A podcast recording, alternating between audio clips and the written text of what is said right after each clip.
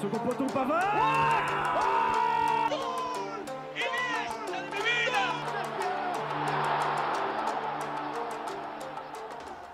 Bonjour à tous et bienvenue dans En Première Intention, émission du 26 février 2021 avec aujourd'hui au programme des news, les news extraordinaires, le récap de la fin des huitièmes de finale aller de Ligue des Champions, les matchs à l'heure du week-end et le quiz. Mais évidemment, comme d'habitude, je ne suis pas tout seul, je suis avec l'équipe au complet avec à ma droite Aurélien, Bonjour Lorenzo. Dridi et Thomas. Salut tout le monde. C'est parti pour les news.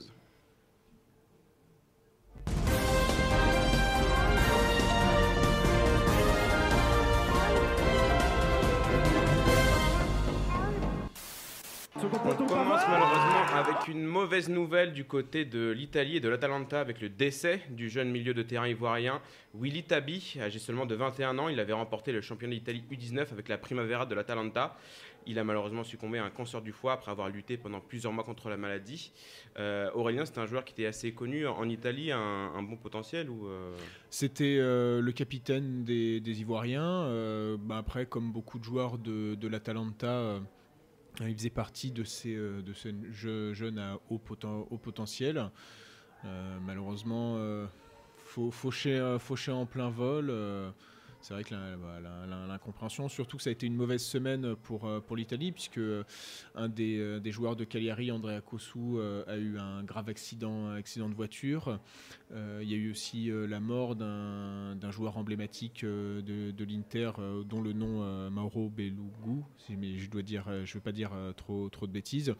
Donc voilà, c'est bon, toujours triste de partir si jeune et et bah voilà, Mais, euh, sur- surtout quelqu'un qui était promis à une belle carrière. Bah, C'est surtout le, le seul mot qu'on peut avoir, c'est avoir une pensée pour sa famille. C'est ça. Ouais. Et euh, Caissier, quand il a marqué un- le, le, le penalty euh, contre euh, l'Étoile Rouge de Belgrade, a dédié ce but, euh, son but euh, euh, bah, au, au feu joueur euh, de l'Atalanta. Ouais, comme l'a dit Thomas, de toute façon, on peut avoir qu'une pensée pour sa famille. Deuxième news, on va du côté de la France et de la Canebière avec Jorge Sampaoli qui a deux doigts d'arriver à l'OM, sur, sur le banc de l'OM. Petit quoi tout de même, il devrait être isolé à son arrivée à cause de la crise sanitaire, bien évidemment. Élève auto- autoproclamé de Marcelo Bielsa. euh, et qu'est-ce qu'on peut attendre de l'Argentin en Ligue 1 euh, Thomas, soit court et concis. Parce que là, malheureusement, euh, avec les dirigeants, est-ce que ça risque de, de mal, se, de se mal se passer Bah, malheureusement? ça, ça se passera mal avec certains dirigeants, notamment Jacques-Henri Hérault et Hugo Vrard. Car eux ne, sont, ne s'intéressent qu'aux financiers et euh, endoctriner les salariés de l'OM pour qu'ils, euh, pour qu'ils répondent correctement aux, supporters de Marseille qui sont considérés pour euh, Jacques, Hen- pour Jacques-Henri Hérault, ils sont considérés comme des barbares, mais ça c'est une aparté.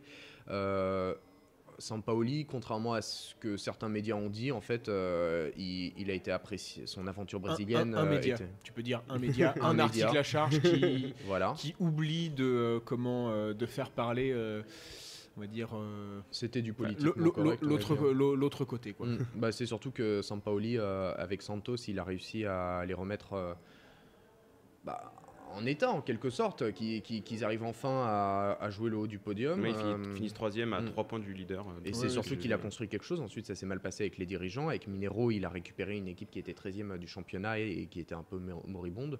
Il a réussi à faire en sorte que ce jeune effectif puisse euh, jouer le haut du tableau. Donc euh, ça peut être qu'une bonne nouvelle. Ensuite, à Séville, euh, en Europe, c'était intéressant. C'était euh, sur six mois, c'était très bon. Mhm. Avec le Chili, c'est surtout reposé puisque tu as eu Marcelo Bielsa qui avait fait un travail formidable avec la, la sélection chilienne. Mais ensuite, il est parti et tu as eu euh, sur 10 matchs à peu près un sélectionneur qui avait tenté euh, par tous les moyens de, mettre fin à l'héritage Bielsa, mais ça a foiré. Sampaoli est arrivé, il a réussi à, prolonger ce- cet héritage, à faire en sorte que, le Chili, qui était des éternels, euh, je dirais pas losers, mais qui voilà, ils gagnaient rien, ils arrivent enfin à gagner, notamment face à l'Argentine euh, en Copa.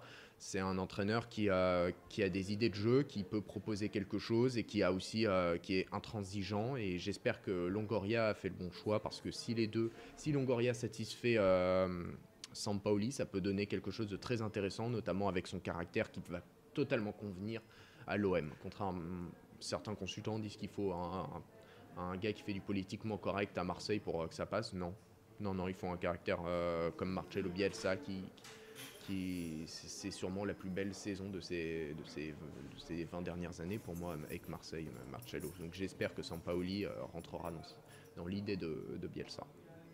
Bah, c'est surtout euh, Longoria qui reprend le sportif pleinement maintenant. Donc, être euh, qu'une bonne chose pour l'OM, puisqu'on a vu que quand Jacques-Henri Hérault euh, prenait les choses en main, ou en tout cas euh, délaissait le sportif à de mauvaises personnes, bah, ça, ça conduisait à ce qu'on connaît maintenant. Et euh, bah, le fait de, délaisser, de laisser complètement le sportif à, à Longoria, c'est pour moi une, une bonne chose pour l'OM. Bah, c'est surtout McCourt qui a fait en sorte que en fait, euh, Jacques-Henri Hérault n'a jamais sélectionné euh, Longoria. C'est McCourt qui avait envoyé un cabinet de, de recrutement pour euh, Longoria. Sans l'avis de Jacques-Henri Hérault, euh, McCourt a choisi. Il a dit C'est toi qui t'occupes du sportif, j'en ai marre de perdre euh, 150 millions par an. Mm, On va voir si, euh, Europe, il en est marre de 50 millions d'euros. Ah bah tu sais, il y en a, ils aiment bien. Voilà. Ouais, on va voir si Sampaoli euh, peut s'imposer du côté de l'OM. Euh, troisième news, c'est euh, une mauvaise nouvelle encore une fois. Johan Cabaye a officiellement annoncé sa retraite à 35 ans, sans club depuis la fin de son contrat à Saint-Etienne l'été dernier. L'homme aux 48 sélections en bleu et aux 3 titres de champion de France raccroche les crampons, qui a retenu de la carrière de, la carrière de milieu de terrain, passé par le PSG, par euh, Newcastle, etc. On retiendra surtout euh, bah, sa, sa- sa carrière euh, à Lille, où c'est là où il commence vraiment Mm. euh, à se révéler. Un, un joueur plus que correct, et quand il arrive en, en- en équipe de France, pour moi, il fait partie de ces joueurs qui, qui- qui sont arrivés presque pour, pour reconstruire bah, les, les Bleus. Semble qu'il a, euh, donc, euh, euh, moi, un des, un des- un des souvenirs que, que, que- que je retiens, c'est euh, donc c'était à l'Euro, euh, ouais, le- le- l'Euro 2012 euh, euh, contre contre l'Espagne. L'Espagne menait euh, 1-0. euh, euh, menait 1-0 et il y a ce coup franc de Cabaye qui euh, fracasse la barre transversale de Casillas, si je me trompe Oui, je pense que oui. oui. Euh, et je, je m'étais dit, tiens, allez, tiens, qu'est- qu'est-ce qui aurait pu se passer euh, à ce moment-là si la France avait, avait égalisé? Peut-être pas la victoire, parce qu'il faut se rappeler quand même que sur le côté droit, on avait deux Buchy Sagna, parce que Laurent Blanc avait fait une tentative plutôt euh, désespérante. Mais, euh, mais, mais, mais voilà, un, jou- un- un bon joueur qui, euh, parmi tous les, euh, tous les Français qui sont passés à Newcastle, c'est vraiment celui Mm. qui a euh, le mieux réussi, je pense, avec euh, Moussa Sissoko. Donc des très bons souvenirs de, de Johan Cabaye, un, petit, un peu triste sur, euh, sur son passage au PSG, parce que je pensais qu'il pouvait apporter plus, mais bien sûr comme des joueurs, un peu comme, comme Krikoviak, je pense que Krikoviak aussi aurait pu, aurait pu faire mieux. Euh, donc voilà, il était, il était revenu pour, euh, pour sauver, euh, sauver Saint-Etienne, il, avait bien- il avait bien réussi. Donc, euh, Bah, Il y, a- y des joueurs qui réussissent, euh, qui sont de, de très bons joueurs dans certains clubs, mais qui ont du mal à s'adapter au plus haut niveau. Krikoviak, qui était un pur choix de l'étang, euh, au final, il était bon à Séville, il était mauvais par la suite. Donc Cabaye, en fait, ce qui est aussi dommage, c'est un peu la fin de sa carrière, notamment avec Saint-Etienne, où c'était mauvais. C'est voilà, c'est en fait c'est une bonne chose qu'il prenne sa retraite, puisque prolonger pour prolonger, il n'y a aucun intérêt, ça fait du mal à sa carrière. Mm. Euh, et puis ça peut potentiellement attiser les foudres euh, des supporters, notamment pour sa famille et tout. On ne sait jamais Oui. avec le foot et les dérives du foot. Donc autant qu'il prenne ça à la fin de sa, sa carrière et voilà, qu'il qui, devienne consultant ou qu'il passe ses diplômes d'entraîneur. Canal+, je crois. Il a déjà commencé. Ouais, j'ai pas vu. Pas vu. Week-end. Ah, eh ben merci. Potentiellement un futur consultant, Johan Cabaye, donc du coup qui est quand même euh, 48 sélections en bleu, ce qui est vraiment n'est pas rien, donc, euh, donc grosse carrière quand même en équipe de France. toujours plus que Marvin Martin. hein. On l'a appris hier, euh, Thierry Henry quitte ses fonctions euh, à la tête de l'équipe du CF Montréal, et je vais pas faire deux fois la même erreur, maintenant le CF Montréal et plus l'impact de Montréal. Club de football de Montréal. Le hein. club a précisé que c'était pour des raisons familiales, euh, se sentant trop, trop éloigné de ses enfants, il a précisé aujourd'hui. Il était ces dernières semaines pressenti du côté de Bournemouth, on en a parlé ici dans cette émission en Championship. Or, le coach qui a assuré l'intérim, Jonathan Woodgate, a été maintenu jusqu'à la fin de la saison, donc vraiment purement des raisons familiales, a priori pour Thierry Henry. Euh, donc euh, voilà, il va, il va s'absenter des, des bancs euh, jusqu'à la fin de la saison au moins, donc pour, pour, potentiellement rebondir en Europe, on ne sait pas encore. Oui, et c'est euh, dommage parce que Thierry, Thierry Henry, les, les- les supporters, il y avait vraiment une fronde des supporters lorsqu'il y a eu cette rumeur de euh, qui voulait le garder parce que ça faisait, euh, bah, ça faisait. Il est resté un an et quatre mois. au Canada.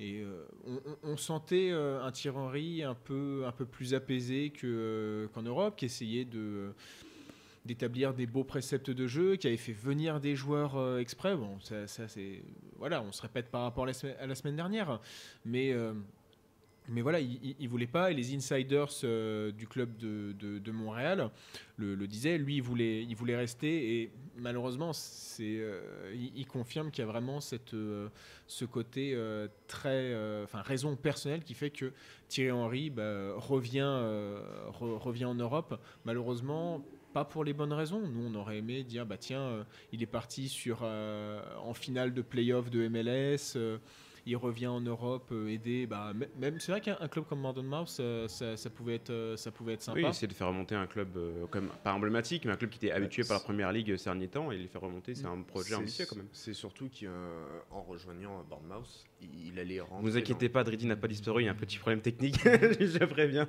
On a perdu un Dridi. en rejoignant Bournemouth, il aurait pu rentrer dans, la même, dans le même objectif que dans son, dans son club précédent, c'est d'être un manager d'avoir euh, certaines responsabilités hautes. Par exemple, euh, tu disais qu'il était plus apaisé là-bas qu'à Monaco, parce qu'à Monaco, le problème, c'est qu'il y avait des dirigeants qui, qui étaient en conflit avec, euh, avec d'autres. Tu avais le sportif en conflit, tu avais, avais, tellement de problèmes, c'est un club tellement compliqué à gérer que oui, il était obligé de, de s'occuper d'un peu de tout. Et dans ce climat qui était délétère, le problème, c'est qu'il ne pouvait pas, pouvait pas s'en sortir. Donc mm. euh, oui, dans, un club bien géré, je pense qu'il peut, il peut largement faire. Voilà, surtout quoi, on va. On verra, on verra cet été. Peut-être qu'il y a un projet intéressant. On va faire appel à Thierry Henry pour être le nouvel entraîneur. Les scandales continuent et c'est la dernière news concernant la future euh, Coupe du Monde en 2022 au, Qatar. Le quotidien anglais The Guardian a révélé mardi que plus de 6500 travailleurs immigrés seraient décédés lors de la construction des stades pour la compétition. La FIFA, interrogée sur ce bilan, a réagi euh, en assurant qu'elle était pleinement engagée à protéger les droits des travailleurs sur les projets de la FIFA et que les mesures de santé et de sécurité sont très strictes. Euh, sur les chantiers du Qatar. Pour conclure, apparemment, la fréquence des accidents sur les chantiers de la Coupe du Monde de la FIFA est faible par rapport à d'autres grands projets de construction dans le monde. Donc, apparemment, 6500 euh, personnes décédées sur un chantier, c'est normal, selon la bah, FIFA. moi, j'ai surtout une question. Euh, est-ce que les mecs qui font l'audit de la sécurité, est-ce que c'est Red Charles et Gilbert Montagnier? Alors, vous allez me répondre que c'est impossible pour le premier, vu qu'il est mort, et que le second est actuellement en France, hein, normalement. Mais, mais non, mais c'est. Euh, comme je le dis souvent, une Coupe du Monde au Qatar, c'était pas forcément euh, pour moi une mauvaise idée. Euh, dans, le mot, dans le mot Coupe du Monde, il y a monde. on oh, merci. merci. Il y a coupe aussi. Oui, il y a coupe aussi. voilà, et du. Mais il y a surtout, il y a surtout monde. Et pour moi, voilà, il y a beaucoup de pays qui ont, qui ont le droit euh, d'y participer, qui normalement, euh, euh, tu, bon, normalement il y a un cahier des charges, et là c'est vrai que quand on se dit qu'il faut créer 8 à 10 stades et en plus qui soient climatisés, là ça pose, ça pose un, un, souci. Bon, tu décales, tu décales en hiver. Ah, c'est gros, des gros soucis logistiques déjà. S'il y avait eu juste un décalage en hiver, ça aurait pas été, ça aurait pas été problématique. Mais là, là c'est véritablement les, les, les, joueurs, euh, je ne sais pas comment vont se sentir certains joueurs. Ils vont être, euh, ils auront ce côté où ils, seront heureux d'être à la Coupe du Monde. Je pense que c'est l'aboutissement euh, d'une carrière footballistique de participer à un événement international. Donc que ce soit que soit Coupe du Monde, Euro, Copa América, Cannes. Enfin voilà, tout le monde est content de participer à, à ce genre d'événement. Mais là, tu, tu ils vont savoir à quel prix. C'est pas quelque chose qui va, qui va sortir dans 10 ans où on va dire Ah bah tiens, en fait, euh, il y a eu 6500 morts. C'est que maintenant, on le sait tout de suite. Et euh, mais on le savait déjà. Enfin, ça, ça, remonte quand même le, le oui, oui. Donc plus on va s'approcher de la Coupe du Monde, plus il y aura de nouvelles révélations. Après, le problème, c'est est-ce que les États feront pression? Euh, Je pense pas. On, est, un, on bah, est un an, on fera rien. Non, mais c'est même pas qu'on est un an, c'est que ça, bah, faut, dire les choses, euh, ça concerne des migrants. Donc à un mm. moment donné, euh, les migrants, tu, tu, les accueilles chez toi? Ah bah non. Mm-hmm. Donc euh, voilà. Donc ils vont rien faire. Et on va, on va disputer une Coupe du Monde bah, sur un véritable, bah, un véritable cimetière. 6500 mm. morts et encore. C'est basse, hein, je pense. Hein, oui. Mm. apparemment, les chiffres ne sont pas encore peut-être un petit peu sous-évalués. Donc bon, malheureusement, on verra si il y a des décisions qui vont être prises ou non, mais bon, comme le dit Dridi, ça risque, ça reste, des- ça risque d'être. La, la- la seule chose qui peuvent, euh, où ça pourrait frapper un grand coup, c'est que la FIFA dise euh, bah, vous êtes censé être le pays qualifié, le Qatar, bah, vu tout ce que vous avez commis, euh, vous n'y participez, mar- parni- participez pas. Bon. Et, derrière, la FIFA va, va renégocier les droits avec Bein Sport. Voilà, C'est voilà. donc- c'est la fin de ces news. On va passer aux news extraordinaires avec Aurélien.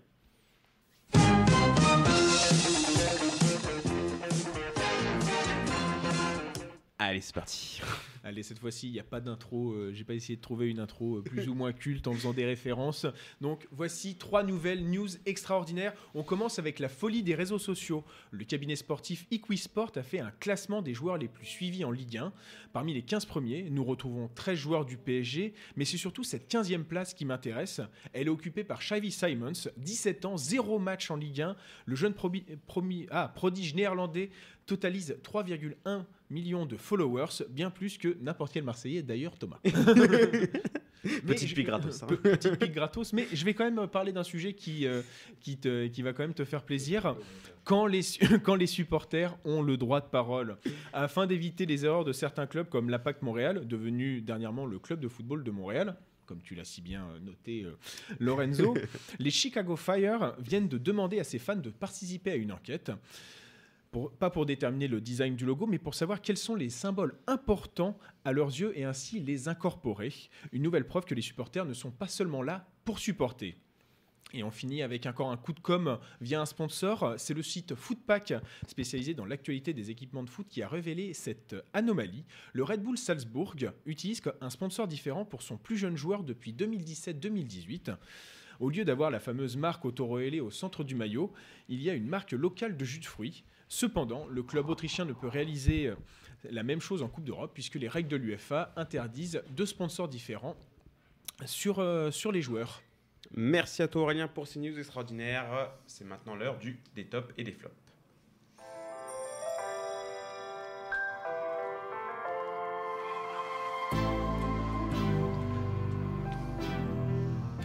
Va commencer avec du positif, avec les tops et on va commencer avec toi Aurélien qui va nous parler d'une équipe qui a fait forte impression le week-end dernier en Bundesliga en battant le grand Bayern Munich, s'il s'agit de l'Eintracht Francfort. Oui, en effet, où on se disait, on va pouvoir voir rebondir après. euh, Donc, à cause de cette défaite, on se disait que le Bayern Munich euh, était, était bof et on savait pas ce qui allait se passer en Ligue des Champions. On va pas faire de spoiler donc. hein.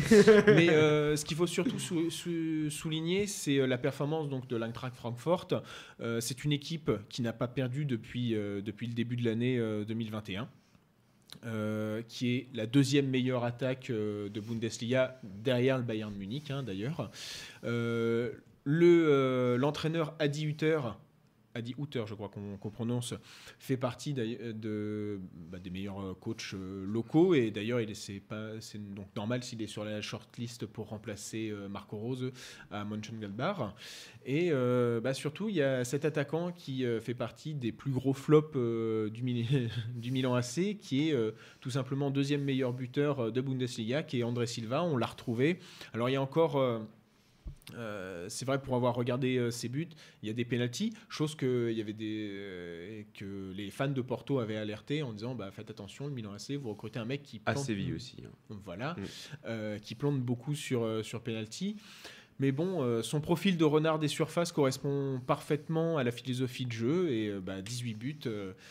Euh, on peut pas dire, euh, peut pas dire que tout, est dû au hasard. Donc bravo à lui et surtout que euh, il y avait un autre attaquant qui était un peu plus confirmé, euh, qui était Bas Dos, bah, qui depuis avait parti en Belgique euh, parce qu'il n'arrivait pas à, à comment à se euh, bah, s'imposer face à André Silva. Hum, L'Eintracht Francfort, un sérieux euh, prétendant à la Ligue des Champions du côté de la Bundesliga. Oui, qui est quatrième d'ailleurs. qui est quatrième, donc du coup qui est très bien placé pour l'année prochaine. On va partir en Ligue 1 avec euh, d'abord euh, Thomas qui va nous parler du travail de l'entraîneur du côté de l'AS Monaco, Nico Kovac qui euh, n'en qui n'en finit pas de, de surprendre en Ligue 1 euh, malgré son passage euh, assez mitigé du côté du Bayern Munich. Oui, c'est un- euh, son passage du côté des Bayern était assez mitigé parce que peut-être qu'il n'avait pas encore euh, l'expérience pour euh, rentrer dans un si grand club. Sinon, le FC Hollywood euh, qui fout toujours la merde. Non, on en parle. Merci Thomas. Mouler. hein. Mais il est arrivé donc dans un. On parlait du climat euh, de, de Monaco avant. Qui était euh, très mauvais et un entraîneur ne pouvait pas vraiment travailler dans ces conditions.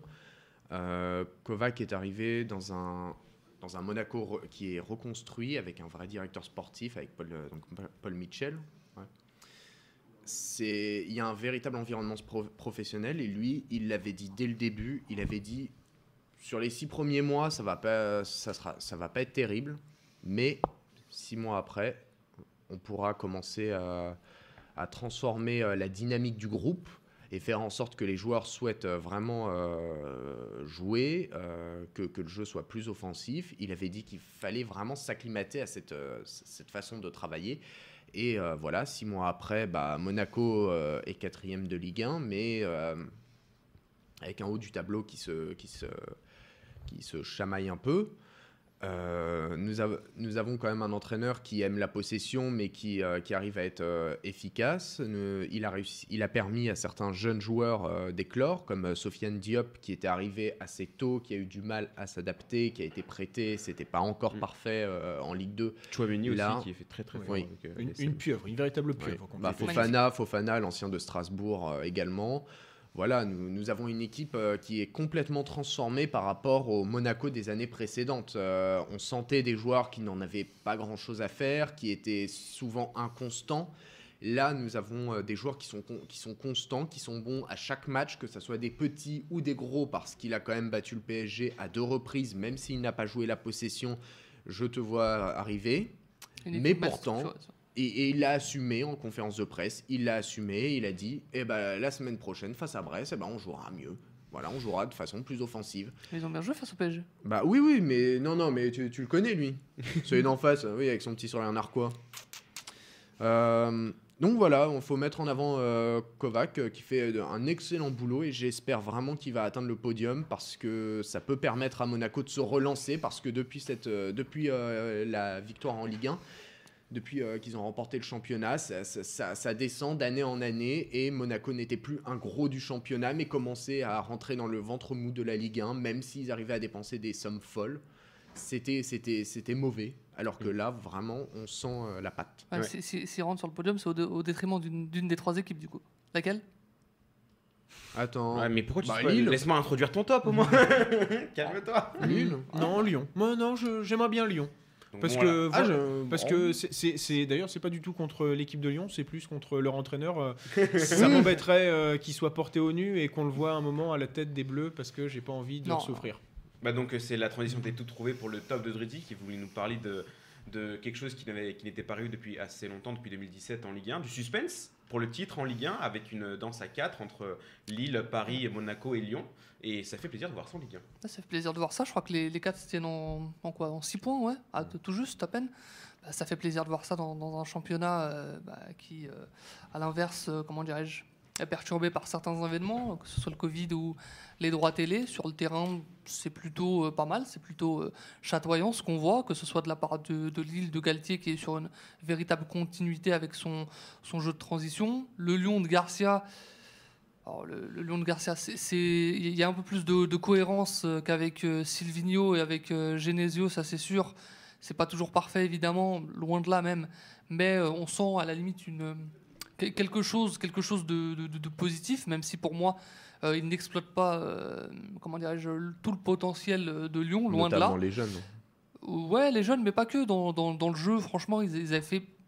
euh, si, si tu fais le total de Lyon, malheureusement, c'est euh, une belle série de victoires, mais c'est 4-5 bons matchs euh, fin décembre, euh, ouais, peut-être début janvier, mais après, ça se limite là. Derrière, c'est toujours un peu, euh, un peu des victoires euh, à, à l'arraché où euh, ils s'en sortent, on ne sait pas comment, mais parce qu'ils ont euh, un match par semaine, parce qu'ils ont un effectif euh, de qualité, un entraîneur qui. je pense, est meilleur que, que, que Genesio, Silvino. bah, On n'a pas eu trop le temps de voir, On n'a pas trop eu le temps de voir, donc en tout cas, les, il montre que, que- il montre un peu plus de, de choses, on va dire ça comme ça, et puis il connaît aussi bien la Ligue 1 parce que ça, ça fait longtemps qu'il qu'il y est. Connaît bien son, son métier aussi, parce que ça fait longtemps qu'il y officie. hein, depuis Le Mans, ça, ça, remonte. hein. Et il y a le PSG qui, tant bien que mal, euh, s'accroche euh, malgré les, les blessures, euh, le Covid, le changement d'entraîneur, où là aussi, il faudra être très patient avec Pochettino, parce que il a eu, je crois, deux semaines à tout casser, où il a pu faire des, séances complètes avec ses joueurs. Le reste, ça devait être que, que du repos. Donc ouais, il y a, et et Monaco euh, qui a été, qui a été bien dé- décrit par, par Thomas, qui, qui revient en force avec une, une puissance offensive euh, formidable, euh, à l'inverse justement de, de- de sa faiblesse défensive, où ça donne souvent lieu, lieu à des matchs spectaculaires, ce qui nous offre une, un beau suspense en, en Ligue 1, une Ligue 1 aussi qui, euh, si euh, on suit un peu les équipes derrière avec... euh, avec euh, Metz, euh, Dan- Dan- d'Antonetti, euh, Brest, d'Aloglio, pardon, Lens aussi qui, qui fait de, de très belles choses. Elle est plutôt euh, sympa à voir, même si euh, euh, enfin, on, on assiste bien entendu à des, à des purges parfois, mais bon, ça c'est quelque chose qui incombe à tous les championnats, Ouais, mais il y, notamment il y en a de moins en moins cette année. Il y en a de Euh, moins en moins. il y en a de moins en, oui, il y en a de moins en. Et, Et, étonnamment, c'est quand ça, ça, ça va le moins bien. Mm. Ouais, ouais, Oui. ouais, voilà. C'est fou. hein. Ouais, bah, bah, Mais comme quoi, hein, les bases sont saines. hein. C'est quand même un truc qui est, qui est Enfin, souvent- non, non, les, les bases sont pas saines. Ne, ne- mentons pas gens. Il y, y a- quelque chose de plutôt de, de correct y y pour a- faire de la Ligue 1 il y a- un bon championnat. il y a une mine d'or qui n'est pas exploitée, voilà, très, très concrètement. Et euh, bon, bah, le, le, le, le quatuor de, de tête donne envie de, de suivre cette Ligue 1, mais pas que aussi. Il y a deux, trois Mm. petites équipes euh, en bas qui, euh, en bas, euh, qui, qui suivent euh, loin le, train, on va dire ça comme ça, le, wagon, qui, qui donnent envie de, de regarder cette Ligue 1. Et c'est positif pour, euh, pour, le- pour nous, pour le football français et pour, pour la Ligue 1 en général. Mm. Bah, parmi toutes les équipes que tu as citées, les équipes qui font plaisir à voir jouer, bizarre- euh, à voir jouer, bizarrement, tu n'as pas cité Rennes.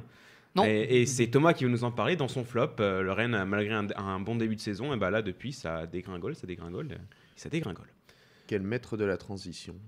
C'est un métier. Oui, oui, Rennes Le qui, a- de la présentation. Rennes euh, qui n'a plus gagné depuis euh, le 23 décembre euh, 2020. Ça commence à remonter. euh, pas mal d'événements sont produits entre temps. Donc euh, nous avons un Rennes qui est huitième, euh, qui, qui perd face à, face à des équipes qui pourtant sont à sa portée. euh, Montpellier, Saint-Étienne, Lille, euh, Brest. euh, voilà, c'est quand même... Il, il n'arrive à rien. Et le problème, c'est que on pourrait dire Rennes retombe euh, à sa place euh, standard euh, qu'ils ont eu pendant des années. Sauf que le problème, c'est que tu as eu un projet qui s'est lancé après cette victoire en Coupe de France. Avec, euh, à l'époque, tu avais l'étang qui était là, qui voulait faire de Rennes un, un, gros, club du championnat. Donc, euh, on a eu l'actionnaire qui a donné de l'argent pour une fois.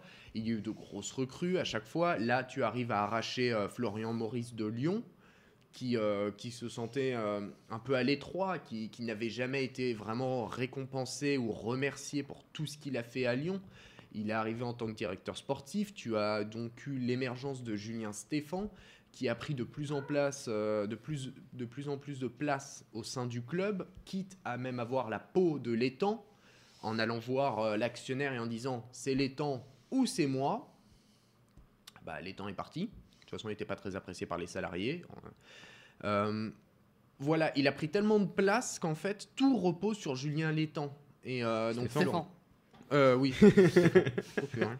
La fusion. c'est Go- Gogeta. Fatigué. Euh, Stéphane. Stéphane. Oui, euh, donc euh, tout repose sur euh, Stéphane. Il a, il est, il- voilà, il est, il est, c'est un jeune entraîneur et pourtant il a, il a demandé à tout avoir. Mais le problème, c'est qu'à un moment, ça te retombe toujours dessus. Et là, les résultats ne sont pas là. Les recrues, tu as eu du, tes recrues s'améliorent avec le temps. Tu, tu, tu, tu pensais avoir une bonne surprise en défense centrale avec Aguerd, mais au final, ça commence à, à être un peu plus compliqué. Tu as eu euh, de- des coups Doku. Doku. Jérémy Doku. Oui, Doku- des coups, c'est dans My Heroes Academia. Manga. On n'est Pourquoi il nous parle de ça On n'est pas dans une émission. Il y a eu deux On n'est coups. pas dans une émission de noob. qui a eu beaucoup de mal euh, au début, qui, De qui weeb, lui a de fallu du temps. Là, ça commence à aller mieux, mais il n'arrive pas à être tranchant. C'est et, sur- voilà. et surtout qu'il y a eu la vente de Rafinha et Rafinha, quand tu vois ce qu'il fait. euh, Du côté de Leeds. Bah, surtout que Rafinha côté. avait dit que c'était les dirigeants qui l'avaient Oui. poussé dehors. Ouais. quasiment. Mais c'est comme lorsqu'il était au, au Sporting, euh, c'est les dirigeants qui, qui ont mis euh, Rafinha dehors. Il voulait pas partir à Rennes. Bon, ensuite, il a pas voulu quitter Rennes. au final, bah, Il voudra pas partir de Leeds. il, il se fait avoir à chaque fois le con. ouais. Mais donc voilà, oui, en fait, faut, faut quand même euh, parler de Rennes qui, euh, qui est huitième et qui ne gagne plus du tout, qui a un entraîneur qui n'a plus les solutions, qui n'arrive pas à retrouver les ressorts et qui pourtant est un entraîneur qui voulait être au centre de l'attention de Rennes, qui voulait tout contrôler, bah, finalement à vouloir tout contrôler, et bah, il a perdu ce qui était le plus important, c'était euh, les, euh, les performances sportives. Sa cohésion de jeu. C'est dommage parce que je pense que Stéphane fait Oui. partie d'une nouvelle génération d'entraîneurs français qui a, qui a les moyens de réussir. Euh, oui, enfin. Euh, donc, je, je- je tempère tes propos. tu parlais. Décidément, tu t'en perds beaucoup trop mes propos ces temps-ci. Oui, c'est vrai. Messieurs, s'il vous plaît. on va- partir avec toi, Aurélien, pour ton flop. On avait l'espoir d'un AC Milan qui pouvait potentiellement euh, remporter la Serie A. Est-ce qu'ils avaient euh, les épaules assez larges? Et bah, tu veux nous parler d'un joueur, malheureusement, qui prouve que bah, défensivement, euh, il a peut-être pas les épaules assez larges pour un prétendant au titre en Serie A. Bon, faut, faut quand même pas se tromper sur une chose avec l'AC Milan. Dire prétendant au titre, c'était beaucoup trop haut par rapport euh, à ce qui s'est. euh, Enfin, d'où le mi- d'où d'où les rossonneries. Bah, euh, avec le- après le début de saison, on pouvait pas Oui, s'enflammer, mais, mais, On pouvait poser la question. Non, mais cha- mine de rien, cha- chaque, journée, on se demandait tiens, quand est-ce que le Milan allait. euh, Perdre. allait perdre, allait tomber. Euh, c'est pas arrivé, surtout qu'ils avaient plus ou moins réussi à bien gérer euh, les gros dans le calendrier. Et après, il y a eu cette défaite euh, face à la Juventus, et après, il y a eu cette défaite euh, face à l'Atalanta. Euh, on sent qu'il y a aussi la Coupe d'Europe où. Ça, forcé- ça entame les, les ça entame- organismes. bah voilà, ça entame les, les- les organismes. Ils sont moins tranchants. euh, Il y a de façon. Et ça se voit pour certains joueurs. et ça se voit pour certains joueurs, et je vais y arriver. Parce que. euh, mais j'espérais, que, comme je l'ai dit, hein, euh, j'espérais quand même un match nul. je croyais un peu à la victoire, mais beaucoup au match nul parce que j'avais envie de me rassurer, de me faire des gros câlins. Et il y a eu cette défaite 3-0 sans appel Contre l'Inter Milan. contre l'Inter, hein, le derby. hein. De toute façon, un derby, ça ne se joue pas, ça, ça- ça se gagne, c'est comme les finales. Et je remercie Romagnoli parce que grâce à lui, il a l'immense exploit d'être responsable sur les trois buts. Alors, si on les regarde, on n'a pas forcément l'impression, mais en fait, si Lukaku peut centrer aussi facilement et si Gjer et euh, laisse Lotaro Martinez tout seul, c'est que cet abruti de Romagnoli, cet abruti, Calmez-vous, monsieur, calmez-vous. Monsieur, faut être, euh, so- soyez correct. Non, moi j'ai moi, j'ai dit abruti, je dis pas con comme toi. Alors, cet abruti de Romagnoli n'attaque pas assez Lukaku, donc qui a tout le loisir pour centrer et appelle, be- belle tête euh, de Lotaro. Sur le, sur le deuxième but, euh, il ne revient pas assez et bah, Lotaro lui repasse devant pour marquer. et sur le troisième, là c'est c'est une doublette. C'est quand même Caissier qui, a- qui perd la- le, le duel physique face à Lukaku. Oui, bon. Ouais, Bon, après, Là, il y en a c'est peu qui gagnent quand même contre Ouais, Lukaku. après, ça, ça faisait quand même combat Hulk contre Hulk. hein. Ouais, Mais, euh, mais s'est fait avoir.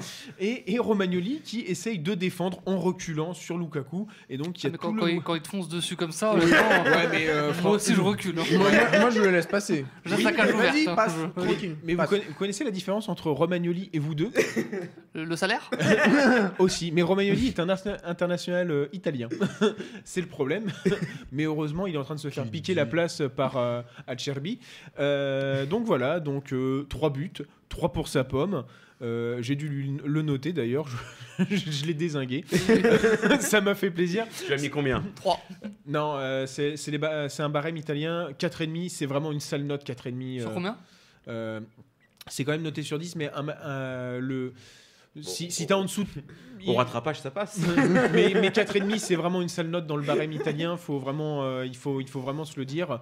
Voilà, il a été inutile. De toute façon, il est. Et on en parlera. Mais il est aussi responsable euh, sur le but euh, de, l'étoile rouge. C'est à cause de lui que euh, El Fardou Ben Na- Nabouad. Euh, Il y a eu du suspense. oui, mais c'est à cause de lui que El Fardou euh, obtient le penalty et donc et le transforme d'ailleurs. Et comme le dirait Reddy, bah, c'est grâce à lui qu'il y a eu du suspense. Oui. Finalement, Dridi, tu vas nous parler de, des performances euh, de clubs, euh, des clubs espagnols en Ligue des Champions. On va peut-être en parler plus tard dans le récap de Ligue des Champions. Avec ces performances en Ligue des Champions qui reflètent malheureusement la baisse de niveau depuis au moins 3-4 ans euh, qu'on peut observer dans le championnat espagnol. Une baisse de niveau qui est due essentiellement aussi à la disparité des, des entraîneurs avec euh, des idées offensives, tout simplement. Alors évidemment, c'est l'Espagne, ça reste quand même du très très haut niveau.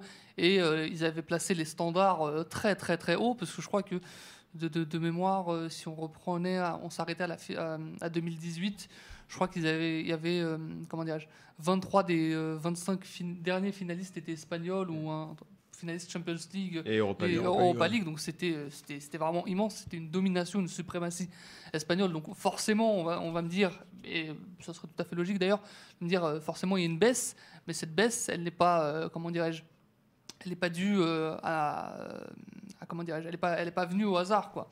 Enfin, en tout cas, cette baisse exponentielle n'est pas venue au hasard. C'est pas euh, des fins de cycle de club ou que sais-je.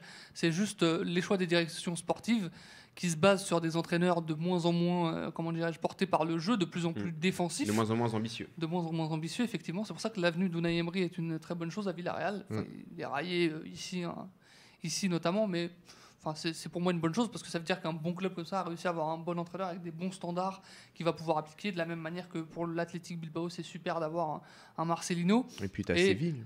T'as Séville Avec aussi. T'as Séville Euh, avec Lopetegui. Bah, surtout que. Séville, à chaque fois qu'ils prennent un coach, ils prennent un coach euh, dans l'ensemble qui est porté Oui, vers. oui, euh, oui, bien vers sûr, mais euh, le, championnat espagnol baisse parce que justement, il y avait des, bah, ces entraîneurs qui, Mm. qui partaient un peu. Et étant donné que les, locomotives ne, répondent plus, que ce soit le Real Madrid euh, qui est en perdition, le Barça qui euh, bon, ils sont en crise C'est même institutionnelle, à ce niveau-là. c'est monsieur. ouais, crise institutionnelle terrible, et l'Atlético qui est toujours le, le troisième larron, Mmh, qui, tant bien, euh, qui tant bien que mal tente de, de- de- de faire des choses, euh, mais c'est- compliqué. Et d'ailleurs, si aujourd'hui ils se retrouvent premiers, même si euh, ils, ont, ils ont perdu énormément de points, c'est aussi parce que les deux gros cadors Mm. ne, ne Et c'est aussi parce que c'est le seul statut. qui essaye de proposer du jeu. Oui. Ce qui est peut-être Oui, antinomique quand on parle d'Atletico, mais cette année. Ils Simeone essayent de proposer des choses, mais oui, bon, c'est pas quand même. Enfin, bon, euh, pour C'est pas fou, mais. pour, pour regarder l'Atlético, faut quand même s'accrocher, mais vraiment, vraiment, Mais vraiment. comparé Non, au. Real ou au Barça, Bah c'est. Tu, tu regardes Madrid à Cadiz, c'était c'était passionnant. Oui, enfin, oui, bon, c'est franchement. euh, Après, ça dépend, ça dépend souvent de la présence, ça dépend souvent de la présence de Joao euh, Félix, notamment sur le terrain. Voilà, notamment, et euh, Lemar aussi, euh, même si Joao Félix asphyxie un petit peu les, les performances de, de Lemar, entre Mm. guillemets, parce que les Mais deux. on en avait parlé dans l'émission. euh, Voilà, exactement. Bah, enfin, dis- disons que ne passe pas de, de l'Atlético, même si c'est mieux, à Manchester City tout de suite. Euh, faut un Il y, a un petit, il y a un de, petit gap quand faut un même. sas de décompression, sinon tu. tu, tu- Bah, tu sais, je, je suis passé d'un Arsenal Leeds euh, à un match de Marseille, ça m'a fait mal. eh bah, euh, deux balles dans le lot. Ouais. Euh, euh, voilà. Donc, non, mais, mais justement, c'est le contraste avec la, la première ligue qui, euh, eux, en, en Ligue Europa et en Ligue des Champions, ben, euh, commence, à, commence depuis quelques années à performer. Ben, pourquoi? Parce que la première ligue, c'était avant le championnat des joueurs, mais managé par. Euh, entre guillemets des, entraîneurs plus que moyens. Maintenant, c'est devenu le championnat des joueurs, pas des Fury Class forcément des top 3 mondiales, parce que à Messi, Ronaldo, Lewandowski, ou Neymar, ou que sais-je, mais de très très bons joueurs managés ben, par des très très grands entraîneurs. Donc la, baisse de, la Liga, du niveau de jeu de la Liga, elle explique, euh, comment dirais-je, elle explique aussi les performances plus que moyennes qu'on voit euh, de la, euh, de la part des, clubs de Ligue en Coupe d'Europe, et c'est expliqué par euh, des présidents qui sont de plus en plus intéressés par le résultat et moins ce qui se passe par le jeu et qui nous emmènent des entraîneurs avec des philosophies beaucoup plus défensives. Donc il faut vite que la Liga se, reprenne en, main parce que leur, euh, leur salut est passé par le jeu et repassera par le jeu. Après, il faut pas oublier non plus que la Liga avait connu une très très grave crise dans le début, le début de- des années euh, 2000 Mm. et que bah, c'était justement par le jeu qui s'était reconstruit finalement. Le, et- le- ils ont été un peu victimes de leur succès, c'est-à-dire qu'ils ont accumulé de plus en plus d'argent.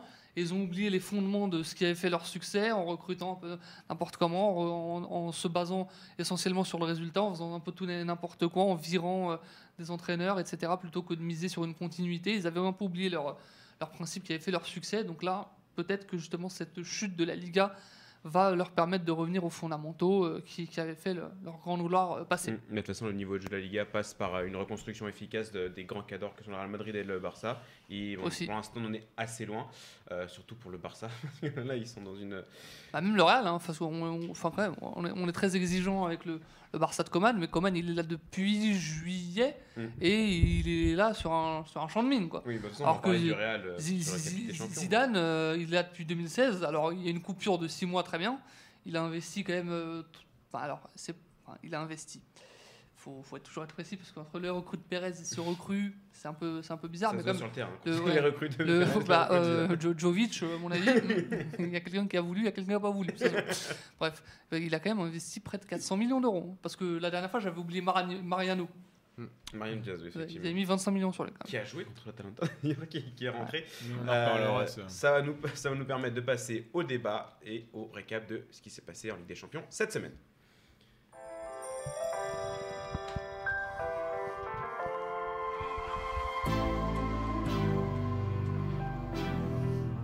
Va passer d'abord aux premiers matchs euh, qui se sont déroulés mardi à 21h. On va, pas, on va commencer avec. euh, bah, on parlait euh, des clubs espagnols qui ont eu du mal en Ligue des Champions. Et bah, parmi ces clubs, l'Atlético Madrid qui a perdu.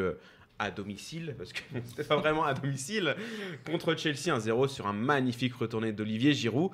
Un match qui était assez maussade où on a vu. Bah, On l'Atlético- remercie la VAR hein, d'avoir validé ce but. Euh, Coupez-lui le micro. Les- on peut laisser parler le présentateur s'il vous plaît? Oh, pardon, excuse-moi.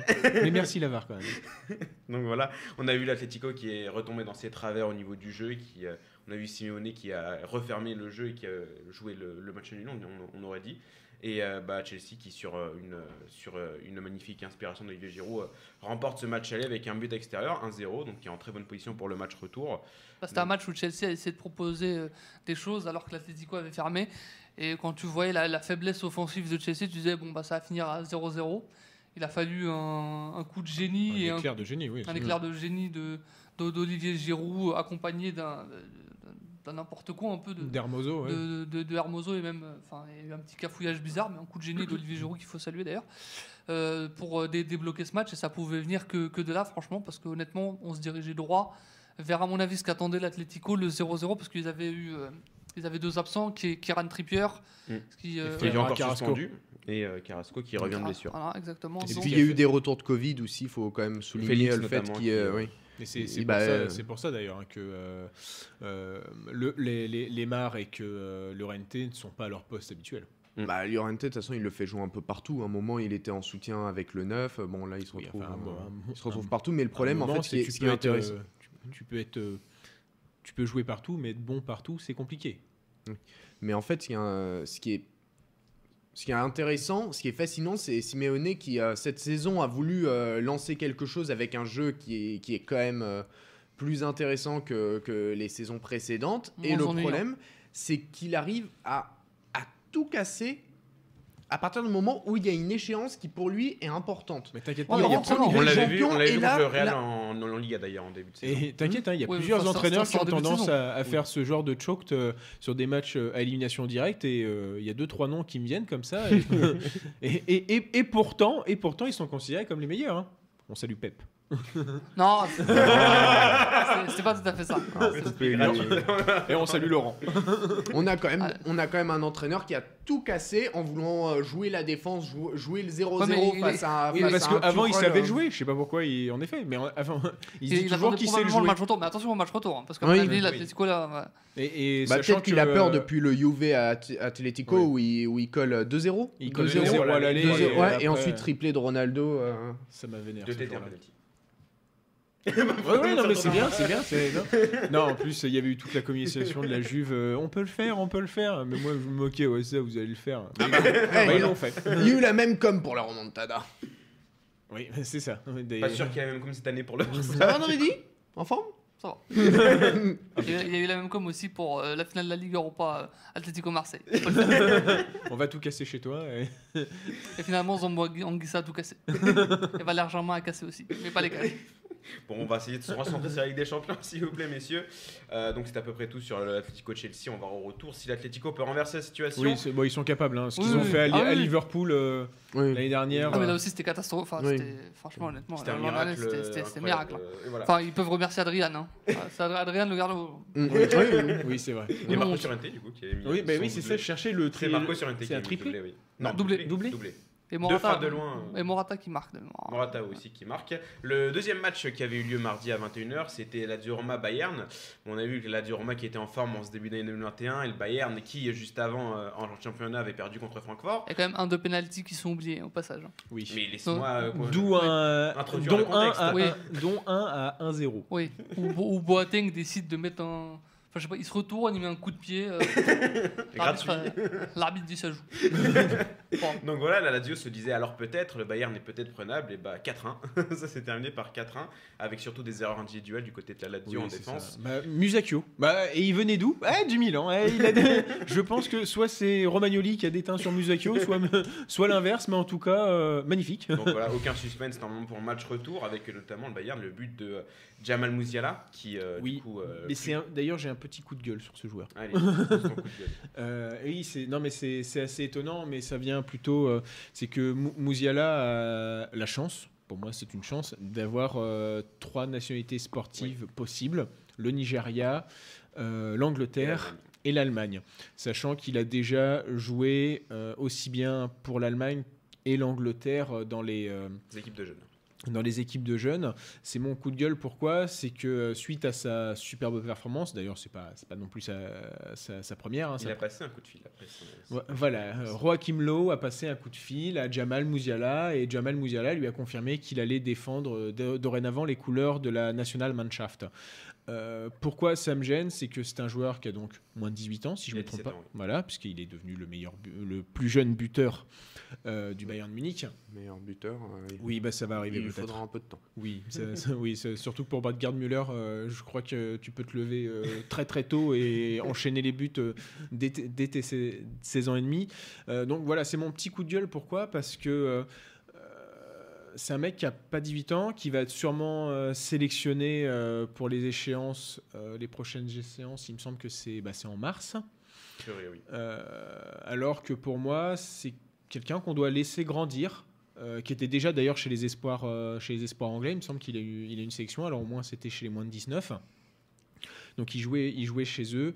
Et euh, bah, s'il avait envie de vouloir, euh, s'il avait voulu changer de nationalité sportive, qui commence, euh, que ça soit plutôt le coup de fil de l'entraîneur des espoirs que euh, Joachim parce qu'on ces, joueurs-là, ils ont, besoin d'être, euh, bah, qu'on les laisse grandir euh, pour éviter les autres cas de Munir El, Haddadi et des, choses comme ça. Après, sûrement vu comment ça part, Mou, euh, Mouziala va faire, une bonne carrière. Il a l'air d'être, euh, superbe ce joueur. Mais voilà, c'était, un peu mon, mon, coup de gueule. T'as 18 ans. Les- les- les- laissez-le un peu tranquille. Voilà. Euh, Euh, bah, c'est surtout qu'en fait, à travers ce match, on peut aussi remarquer donc, le potentiel offensif euh, du Bayern, mais qui a pr- surtout profité d'une Lazio qui a, fait, qui a, offert, euh, qui a offert les buts en Mm. soi, avec euh, tes super défenseurs. tu, tu peux les garder maintenant. Adrien? Euh, Ah mais Musacchio, euh, j'ai rien dit, mais Acher- Acherbi, ça lui ressemble euh, ra- rarement. Bah, c'était l'un des fait- Ah oui, meilleurs mais, défenseurs. pas- mais Patrick, euh, il est décrié par Mm. tous les supporters romains Mais- qui veulent. euh, Mais il est latéral de base et il joue dans une défense à 3, oui. Patrick. Oui. Donc si c'est pas forcément son poste. euh, Ah oui, non. mais, prédilection. Mais euh, on peut aussi remarquer dans ce match que les occasions de la Lazio, et bah, finalement, tu sens une défense très fébrile du côté du Bayern. Comme d'habitude. Immobilier avait la place, mais malheureusement. Parce qu'ils ont tellement confiance en eux, en leur potentiel offensif et en leur maîtrise qui, qui déroule, quoi, qui t'a laissé des, des, des- des boulevards Mm. derrière et des occasions derrière. Parce qu'en fait, quand tu rentres dans leur rythme, c'est Ils très très savent très bien compliqué. qu'ils marqueront plus de buts parce qu'ils mettent un rythme infernal derrière à suivre, dont je pense peut-être euh, allez, Liverpool peut, peut, Mm. peut Peut en rentrer dans, leur jeu et encore un Liverpool où, Pas le euh, Liverpool de ouais, cette année, voilà. Faut, faut, faut récupérer les cadres. Et ouais, bon, on- on- enfin, tout, je, je pense que tous ceux qui supportent une autre équipe que le Bayern ou Manchester City espèrent un Bayern City en quart, euh, que les deux s'entretuent. hein. Clairement. Je pense que oui, on va passer au match de mercredi avec euh, en premier encore euh, un club italien qui a malheureusement perdu le match aller contre le Real Madrid, la victoire 1-0 et avec un match qui a été marqué par euh, le carton rouge très très très... euh, Un putain de scandale. C'est un putain de scandale. Donc un très, euh, très précoce de Roman Freuler à la 17e minute, euh, qui, euh, pas dire charcute, mais du coup qui, euh, Qui fait Qui faute. bouscule. qui fait faute sur euh, bouscule. Ferland Mendy qui, euh, allait, euh, qui allait au but. Et Donc il voilà, n'était pas dernier défenseur, Freuler. je, l'ai pas, je, je ne l'ai pas dit. Il n'était pas dernier défenseur. En fait, c'est ça, c'est que. Ça n'existe pas de façon du Non, en plus, euh, et euh, non, mais en plus, on peut, on peut s'amuser à se dire, tiens, euh, et si c'était l'inverse Admettons, c'est Sergio Ramos qui découpe euh, euh, Christian Zapata, euh, non pas Christian, Douvan. Douvan Zapata. Oui, mais c'est son cousin, c'est pour ça que je me suis Douvan. trompé. Euh, Douvan Zapata euh, dans, dans, dans la même, euh, dans la même configuration. On sait très bien ce qui se passe. Tout Eh ça- ben, il y a rouge pour Duvan Zapata. voilà. Et j- J'aurais pas mieux dit que, que Driggy. Voilà, c'est limite. pour simulation. Voilà, pour, pour simulation. ouais, Bah, c'est- D'ailleurs, en parlant de simulation, Casemiro il en a Casemiro fait qui une aurait dû énorme prendre un alors rouge. qu'il a, qu'il a un jaune. C'est- C'était. L'arbitre, là, il- c'était il a parlé double normalement. jaune, là. Oui. Là, il devait. Je- je- jaune. Monsieur en Casemiro, Voilà, j'allais en parler euh, exact, euh, exactement. C'est Casemiro aurait dû prendre un second carton jaune sur sa simulation. Il n'en a pas pris. Non, mais en fait, c'est euh, c'est- c'est c'est- c'est chiant parce qu'en mais il a tué plus, le match. ouais, c'est d'une certaine manière, les mecs sont là, euh, ils veulent la Super League. Il s'arrange plus ou moins avec euh, des décisions arbitrales plutôt avantageuses. Ah, là, enfin, Ah, ouais. monsieur, créez pas au complot. Il paye- Non, il mais on crée le poids pas. du club. Il paye le poids du club. À un moment, on a presque envie de dire, mais allez-y, jouez tout seul. Euh, J'ai failli être grossier. euh, mais euh, vas-y Thomas, donne- donne-moi un cours de comment être, de ne pas être grossier pendant au moins 10 minutes. Donc vas-y, entretuez-vous. euh, les uns les autres et laissez-nous euh, tranquilles. C'est un, peu ça. Surtout que, après, voilà, hein, la, la, y pense, Ga- Gasperini. euh, en fait, en Italie, c'est vrai que la- l'Atalanta n'est pas forcément la plus aimée, surtout à cause de Gasperini, qui est plutôt euh, un entraîneur, bien qu'avec des jolis principes de jeu, et euh, une personne euh, plutôt. euh, une, petite, une petite personne, voilà. Euh, donc, euh, donc, donc, donc voilà, mais c'était vraiment, vrai, vrai- vraiment ce coup-là. Après, bah, Bah, après, malheureusement, le match était. euh, Enfin, le, le- Voilà. bah, le match était fin à partir du moment où il y, a- y a le Mais bon, rouge. 1 il y a- 0 il y normalement a- quand tu t'appelles le Real Madrid et que tu euh, joues l'Atalanta Bergame. à 11 contre 10. Donc, À 11 et contre 10, surtout, ça le, finit le- le. Real n'a- rien proposé Mm. dans ce match. À la limite, c'est c'est un match très très inquiétant pour plus inquiétant pour, pour, pour le Real Madrid. Franchement, compte tenu de, de ce qu'ils ont proposé, où on n'a pas vu grand chose, ils n'ont pas énormément bousculé le bloc de l'Atalanta. Après, finalement, le, le but il était tout à fait, euh, tout à fait logique. Enfin, Hum, Et un beau but de tout à, tout à fait euh, logique et tout à fait prévisible. D'ailleurs, j'avais dit qu'ils allaient marquer entre la 82e et la 86e minute de jeu. Merci. Il a marqué à la No- no- 85e. Nostradridi. Et j'ai la preuve. Regardez. On rigole, mais c'est vrai. Euh, mais enfin, donc euh, ouais, ouais, bah, c'est- c'était évident parce que l'Atalanta, bah, c'est une équipe euh, qui s'est très vite, très vite euh, essoufflée forcément, étant donné qu'ils ont couru euh, après le ballon à 10. Ils ont aussi bon euh, pas une, une grande expérience pour gérer ça, au contraire du Real qui eux sont sont très sereins dans, dans cette configuration de match. Donc le but, il est venu tout, tout naturellement, j'a- j'allais dire, même si encore une fois, ils ont le Real Madrid a, euh, comment été euh, a, a eu beaucoup de difficultés pour euh, mettre du danger, créer du danger face à cette équipe de l'Atalanta. Et finalement, de ce but, de ce match, qu'est-ce qu'on en retient? Bah, Le rouge et l'enroulé de Ferland Mendy, magnifique. Et Ferland Mendy, franchement, euh, quand tu vois l'apport offensif qu'il a, Mm. qu'il- ce qu'il apporte euh, au Real Madrid, le fait aussi qu'il a un super pied droit qui peut aussi potentiellement le faire jouer à droite en équipe de France. Pour le moment, il n'a pas été transcendant à droite, euh, Ferland Mendy. Oui, bon, c'est un arrière gauche. Oui, oui, non, mais c'est- S'il est deuxième dans la hiérarchie de latéral droit en étant arrière gauche, c'est quand même fort. hein. Ouais, non, mais Donc- c'est. Donc franchement, euh, j'aimerais qu'il qu'il soit dans la liste de Deschamps, clairement. Et il y sera. Il y sera Mais, euh, Ah non, non, en parce fait, il y a qu'il y a quelque pas chose de toujours plus inquiétant. Parce qu'il y a Hernandez et, et il lui préfère Digne qui, fait, Mm. qui est bon, mais pour moi, Fernand Mendy est meilleur. Oui, mais il a- je pense que Digne, ouais, Digne, il, est- il a pas envie de voir une deuxième fois le train euh, lui passer. D'ailleurs, il en, il en a parlé cette semaine. euh, Il a d'a- prolongé, il vient de prolonger. Ouais, mais- ouais, mais là, pour le d'avoir coup- vu le Ouais, train ouais, de la Coupe ouais, du Monde mais là, pour le coup, 2018 c'est c'est- différent parce que Benjamin Mendy, il était, enfin, il était, il était cuit. Oui. Euh, là, franchement, Ferland Mendy est titulaire au Real, il est très bon, il apporte en plus dans le jeu et il, arrive à s'incorporer aussi dans, dans certaines actions, dans ce- notamment au milieu de terrain. C'est Mm. c'est assez fou ce qu'il apporte, c'est vraiment un créateur. Défensivement, je pense pas qu'il ait trop de choses à envier à un- Lucas Digne. Un peu à la manière d'un Théo Hernandez. hein. Pour, euh, pour avoir vu ce week-end, même s'il y a encore quelques carences défensives, euh, Ouais, il faudra garder la. Dé- défensivement, Mendy me paraît un peu plus, Oui, je pense. plus solide Mais, et, et euh, offensivement. co- alors, co- Comme on dit, c'est la hitmap, c'est ça Ouais. Si on regarde la hitmap de Théo Hernandez, euh, parfois tu as vraiment l'impression qu'il jouait euh, numéro 10 hein, durant Mm. ce derby. Bah, Mais, maintenant, c'est les, la- les Jamais latéraux sont de plus en plus euh, des lato- latéraux euh, qui jouent à l'intérieur du jeu. Oui. Ouais. D'ailleurs, la transition. c'est Guardiola qui, c'est Guardiola La qui, transition est qui utilise ça. trouvée, euh, Thomas, puisqu'on va parler du deuxième match euh, euh, du mercredi entre Borussia Mönchengladbach et Manchester City avec la victoire 2-0 du Mon- de Manchester City. On a encore une fois vu une, une masterclass, si on pourrait dire, de Joe Cancelo qui, euh, qui est latéral de base et qui a joué partout sur le terrain, un meneur de jeu. euh. Il a changé ce latéral en, en me- en meneur de jeu de la même manière que euh, ce qu'il avait fait avec, euh, avec Dani Alves, un peu.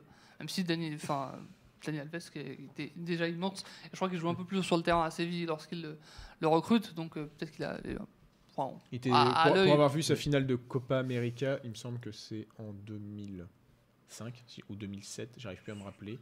Euh, il avait été monstrueux lors de cette finale contre l'Argentine où le Brésil gagne 3-0. Il était même euh, il était ailier. Mais oui, c'est pour ça qu'il jouait, en fin de bah, carrière. Là, ouais, euh, mais, là, c'est encore plus fort parce que c'est en latéral droit, il le fait jouer à gauche, mm. il le fait jouer mm. milieu relayeur. Si parfois, Cancelo, de base, il était plus performant en ailier qu'en latéral, notamment quand ils sont son court passage à Valence. Puis après, du de la Juve, oui, etc. Et là, et là. Voilà, Ah bah, c'est- la- défensivement, c'est pas. la Si, si tu veux parler de. Cancelo, t'en là- parles à, à la Juventus, ils ont envie de se taper la tête euh, contre non, le mur. ça, c'est euh, pas possible. Enfin, c'est pas possible. Non, mais je parle. Attends, j'ai pas fini. Les ont supporters. envie- Oui, les supporters Ah oui, ont envie de se taper la tête contre le mur parce que euh, Danilo et Alexandro. euh, Ouais. Compliqué. Alexandro, euh, Ah, honnêtement, écoute, euh, fa- fallait équilibrer le bilan comptable. Voilà, ouais, c'est Et du coup, euh, bon, on a parlé un peu de Cancelo, mais Connard bon, d'Anili. j'ai envie de poser la question qu'on pose, euh, j'ai l'impression, tous les ans. Est-ce que ce serait l'année de Manchester City en Ligue Non, des il va choquer en demi. Ah. Il va te choquer en demi-finale. si- s'il a- euh, honnêtement, s'il arrête de, de- De s'adapter à de l'adversaire. à fois. réfléchir et de s'adapter un peu trop à l'adversaire, ça peut être la, bo- la bonne année, tant ils dominent leur adversaire, c'est assez fou. Et à, à la limite, ils le dominent peut-être un peu trop et un peu trop facilement parce que parfois ils se relâchent. Et ça, en Ligue des Champions, Bah, Ça ça part te- même ça- pas. ça- si, ça- si- ça si tu te relâches, défaut. Ouais. si tu te relâches un moment, tu peux en prendre trois d'un coup et oups, euh, Oups. oups, ben, éliminé. Donc faut vraiment qu'ils fassent attention à ça et c'est sur ça pour moi qu'ils doivent, qu'ils doivent pro- progresser, mais ils sont juste énormes à ce qu'ils proposent. C'est un régal. Après, été quand même très déçu de ce qu'a proposé Mönchengladbach parce que c'est pas ce à quoi je m'attendais de Marco Non, Rose. mais je- Malheureusement, c'est, euh, oui, ouais. mais c'est des équipes qui, euh, pour les, les joueurs découvrent presque euh, les matchs euh, éliminatoires de Ouais, mais même des Champions. euh. d'habitude, on a connu justement euh, Oui. la- une mentalité allemande beaucoup plus, euh, comment dirais-je, euh, Oui, mais il a laissé Marcus Thuram, mais il y en a qui, Ouais. qui aimeraient bien Bah, qu'au c'est- retour on le voit un peu plus parce que ses capacités de percussion sont quand même. euh, intéressantes. C'est un peu comme la Lazio qui découvre aussi la Ligue des Champions. oui, Oui, ça voilà, fait longtemps. c'est- bah, Attends, c'est ah, c'est pas le numéro 6, c'est pas l'un des relayeurs qui a joué. euh, Bah, Lucas Leva. Ouais, ouais, ouais, bah, oui, Bah oui. j'avais zappé. Bah. C'est bah, c'est- c'est- c'est- c'est- Qui a c'est joué, lui- euh, qui a le plus joué en Ligue des Champions Oui, et bah qui, qui aurait Ouais. pu apporter quelque chose. Oui, enfin bon. Enfin, c'est, Oh. un relayeur, après on lui demande pas. Malheureusement, il n'est pas devant les buts. hein. Et surtout que Lucas Leva, pour marquer des buts, euh, c'est pas tout de suite. hein. Hum, Donc euh, voilà, c'est la fin de, ces- de ce petit récap sur les huitièmes de finale de Ligue des Champions. Un petit mot sur l'Europa League avec euh, le tirage euh, des huitièmes de finale qui a eu lieu euh, On va se Euh, faire ouvrir. qui, a eu, qui a eu lieu à 13h. Alors les huitièmes de finale sont euh, du coup l'Ajax Amsterdam qui on croyait peut-être au miracle pour Lille contre l'Ajax. Bah, Non, moi je croyais pas. Non, Moi, mais par contre, Moi j'y croyais et Lille a, beau-. A- a- a- a Mais ils m'ont surpris surpris, et, voilà. et ils ont été pas loin de la prolongation finalement. et on peut se souvenir, qu'est-ce qu'il avait dit Dridi la semaine dernière sur Lille? Qu'ils allaient pas se qualifier. Non, non, non, Qu'ils- qu'ils allaient encore se faire marcher dessus euh, pendant tout le match. Bah, Ah, bah, comme quoi Nostradridi, euh, il est, Nostradi, il est pété le Nostradi. il est pas au Bah, point. il est pété, mais Nostradidi. l'Ajax a gagné 2-1 quand même euh, quand Ah, le match allait. et- ils ont- oui, mais la différence, c'est la que lui, il a culture quand du même résultat, joué. monsieur, Ouais. la culture du résultat. Ils, ils ont moins, ils ont moins dominé que, que, que pour le match aller, mais c'était difficile de plus dominer. L'Ajax qui a, qui a sorti Lille va retrouver les Young Boys de Berne. Qui ont sorti Neverkusen. Bravo d'ailleurs, un grand, grand félicitations au club allemand euh, en Europa League parce que Leverkusen et Offenheim sont fait donc détruire par euh, les Young Boys de Berne et par Molde euh, pour Offenheim qui a perdu en ayant juste 25% de possession et en ayant. Non, il a 75% de possession du coup. Et Molde qui est que 25%. Oui, Molde a eu juste 25%, de possession et n'a frappé que 3 fois au but pour 2 buts. Ça me rappelle l'OM de Villas-Boas, on sait comment ça finit. J'ai un Donc, stylo bon, à balancer. Tu parlais, tu parlais de Molde. Molde va rejoindre la petite sensation de ce 16e de finale. Grenade qui a sorti le Napoli, même si bon, le Napoli, on sait qu'il y a beaucoup de blessés, beaucoup d'absents. Ouais, c'est le 15 de France, Napoli. hein. Donc euh, Grenade quand même. Oui, mais ils ont, cette fois-ci, ils n'ont pas pu repousser le match. Grenade, Grenade qui surprend en Liga et du coup qui surprend en Europa League et qui retrouve Molde. Donc euh, potentiellement euh, Grenade en quart de finale de li- de- d'Europa League. Attention, On va pas attention. On va pas s'emballer. On va pas s'emballer. Ouais. Il y a pas le, je crois que c'est, il y a le frère de Guardiola qui est, euh, il me semble, qui est euh, actionnaire euh, à Grenade, un truc J'ai comme ça. pas envie de dire de bêtises, donc euh, je ne vais pas te répondre. Bah, je, je sais, je sais que son frère est son agent. Après, je sais pas s'il est actionnaire. Euh, autre huitième de finale, Dynamo Kiev contre Villarreal. Euh, Villarreal qui se place en outsider quand même pour, euh, pour, Unai cette, pour cette Europa League. Unai Emery, c'est sa compétition, donc bon, il sera au rendez-vous. Euh, L'AS Roma qui va affronter le Shakhtar Donetsk, donc une belle affiche quand même pour ces euh, huitièmes Bah, surtout que finale. Fonseca va retrouver euh, l'équipe d'où, il vient. hein. L'Olympiakos euh, va affronter Arsenal qui a été sauvé par euh, Pierre-Emerick Aubameyang dans les dernières minutes face à Benfica. Euh, Ça nous rappellera les, les meilleurs, euh, les meilleures heures d'Arsenal en Ligue des Champions euh, pour savoir euh, qui, euh, qui va se tirer la bourre euh, pour se faire péter par le Bayern.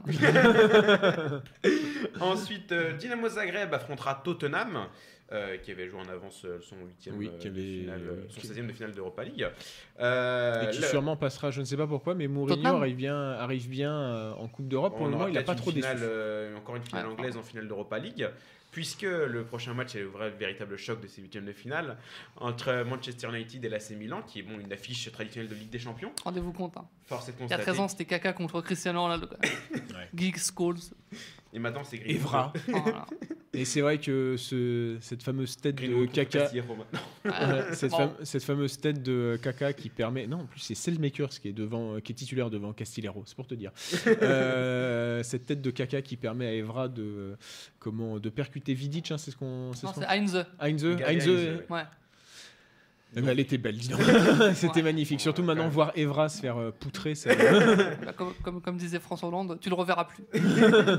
Donc United AC, euh, AC Milan, United favori quand même de Oui, cette, euh, euh, sur- sur- de surtout cette que League, l'AC Milan a galéré Contre à- l'Étoile Rouge de contre Belgrade. l'étoile rouge de Belgrade Alors que et là, ils vont si- se retrouver face Merci. à Bruno Fernandez, Rashford, Rashford, Et, Ouais. euh, Martial, on va se Martial. faire ouvrir, ouvrir en deux. Romagnoli, Pogba.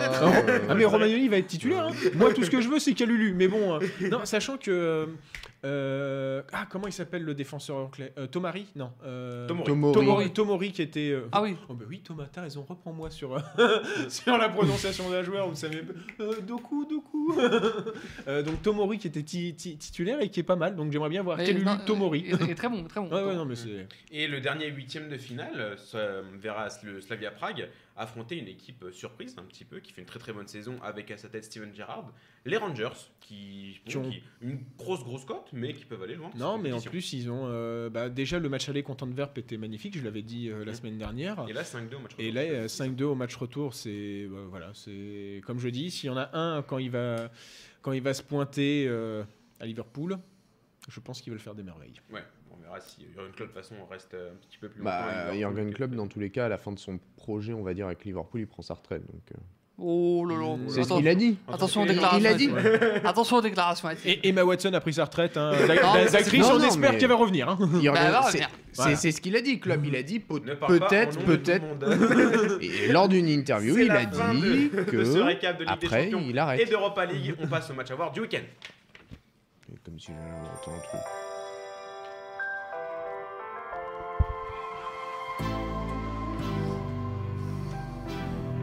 Les matchs à voir du week-end et on va commencer avec euh, toi Aurélien qui euh, va nous parler de deux équipes qui ont malheureusement euh, perdu leur huitième de finale aller en Ligue des Champions. Euh, le Rasenbar Leipzig qui va affronter le Borussia Mönchengladbach en Bundesliga. Oui, c'est bah, le deuxième contre le, le- le quatrième. Avec, bah, ça, reste toujours plus qu'un duel de joueurs, c'est un duel d'entraîneurs entre. ah, tiens, le- Nagelsmann et Nagelsmann Marco Rose. et Marco, Marco Roseux. Euh, bah, co- comme, l'a dit Dridi euh, tout à l'heure, j'espère que Mönchengladbach va, va arriver avec des, euh, des envies beaucoup plus offensives que face euh, Oui, à, je- Manchester, je à pense Manchester City. Après, comme, c'est, euh, comme cela reste le, le championnat national, il y a un côté où euh, ils sont plus focalisés dessus, alors que c'est vrai quand tu arrives en Ligue des Champions et que tu vas jouer Manchester City, tu te dis, bon, Non, mais enfin, honnêtement, je suis très surpris qu'ils pensent comme ça. hein. Ça, ça m'étonne. Ah, ouais. J'ose espérer qu'au match aller, au match retour, il y a quand même Bah, euh, il une aura rien à différence. perdre donc. a Oui, priori. Oui, voilà, bah, j'espère. et peut-être une jolie surprise, parce que ces temps-ci, euh, les, d'ailleurs, les, Huitième de finale Ligue des Champions. Oui, Oui, les, les- réserve les- les quelques matchs surprises. retour, euh, il y, y a quelques surprises. Mais au-delà de ça, voilà, c'est euh, surtout que. C'est les fameuses trois semaines, hein, c'est pour ça. Ouais. Je pense. Ça, ça devrait être deux euh, d'ailleurs, mais bon, pas Voilà, je, pense- je pense qu'on va voir un beau match. Euh, maintenant, euh, si tu me devais me demander qui va, qui, qui va gagner, je suis un peu, je reste dubitatif. Peut-être un beau match nul. Je, je- je vois Leipzig avec un but d'Enkunku. Match Ah important pour la Ligue des Champions en, en Bundesliga. Euh, Dridi, tu veux nous parler d'une très très grosse affiche de Première un Ligue. classique de première ligue. Un classique de Première Ligue entre Manchester United et Chelsea. Ah, un classique de première ligue entre Manchester United et Chelsea, c'est tout à fait ça. Merci, je, te- je reprends ta, ta, ta relance pour, Fais- me, Fais-toi plaisir. pour me relancer. Fais-toi plaisir. Pour avoir moi. Bah, ça sera, bah, ça sera, c'est surtout euh, le, le- début, euh, le, le- le commencement, pardon, ou la continuité plutôt du marathon de, de Thomas Tuchel qui va euh, affronter aussi Leeds, euh, Liverpool et qui va affronter l'Atlético de Madrid. Ça et qui- Leeds, c'est- quand même la seconde moitié de tableau. hein. Ouais, je crois, je crois qu'ils sont rentrés dans le top 10 de mémoire. À Ils vérifier sont au dans le 11e. top 10, euh. Voilà. Donc ta Donc, médisance, hein Ah, merci. Tu Donc, peux la garder, hein. toi, va- toi, tu mérites que regarder des matchs de Raymond Domenech, tu vois. Eh ben, ça tombe bien, il va prendre sa retraite. Bon, euh, je sais pas comment on première ligue. Bah, surtout qu'ils font une, ils font une super remontée là, la Chelsea de, de- depuis le- l'arrivée de Tourelle. Je crois que c'est 8 matchs, ouais, 8 matchs, 7 victoires, un nul, ce qui est quand même euh, sacrément, euh, sac- sacrément bien pour lui, notamment euh, parce que Lampard euh, avait laissé, comment dirais-je, un héritage euh, plus que contrasté, même si après une première saison c'était pas mal, euh, son recrutement euh, et euh, comment dirais-je l'adaptation de ses joueurs. euh, C'est après, c'était l'erreur, le recrutement. Alors qu'on voyait on, que on les sait pas si c'est jeunes. une erreur parce qu'il faut, une erreur. Non, faut mais les- s'adaptent encore on, et, surtout. on voyait que les jeunes font- faisaient quelque chose de bien ouais, mais et finalement. su- euh, surtout, faut, et faut- sont fatigués, faut- faut certes, voir mais- la, la- la complémentarité des joueurs et surtout s'ils rentrent dans le projet de jeu de Thomas Tuchel maintenant, parce qu'on a des, quelques petites surprises. Hein, avec N'Golo Kanté qui a démarré deux matchs et Olivier Giroud qui lui dé- démarre un, un peu plus de matchs. Donc pour l'équipe de France déjà, ça, ça- ça- posera question. Et puis face à un Manchester United, bah, toujours euh, sinueux finalement avec des choix de, de Ole Gunnar Solskjaer qui nous fait une Zidane finalement à chaque fois qu'il est sur la sellette, euh, enchaîne euh, victoire sur victoire, puis après on retombe. Et donc je pense que ça va être un match plaisant à suivre. Ça, ça va nous rappeler de beaux souvenirs aussi, parce que Chelsea, Manchester United, dans la mémoire collective, c'est aussi les, les belles passes d'armes entre le Manchester de Ferguson et le, Chelsea de, de José Mourinho. Donc ouais, ça, ça sera un, un beau match, je pense, d'autant plus qu'il y a une remontée, comme je l'ai dit, de, Chelsea. Ils sont à 5 ou 6 points de Manchester United, qui est deuxième du classement. Eux, Chelsea est cinquième, donc un beau match à voir euh, en perspective, je pense. Hum, La bataille pour le haut de tableau euh, entre- en première ligue ne fait que continuer. Euh, Thomas, nous, euh, comme d'habitude, j'ai envie de dire, tu nous proposes un match de Ligue 1. Et là, bah, c'est un classique du championnat de France, c'est l'Olympico.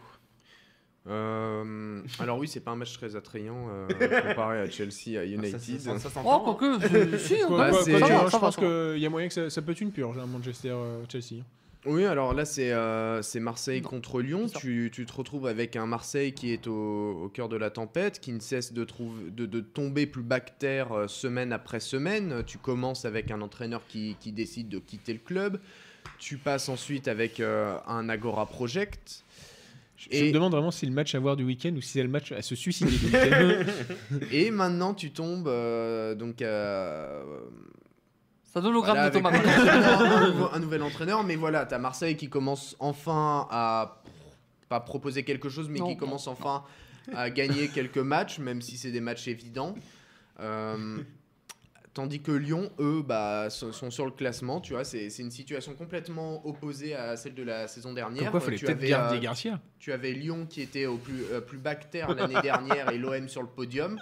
Là, là c'est l'inverse. Tu as Lyon qui propose quelque chose et qui a un milieu de terrain qui est assez intéressant avec Thiago Mendes qui revit un peu, même si c'est pas le meilleur Même des si, trois. pas, même si le meilleur Ouais. est sur le banc.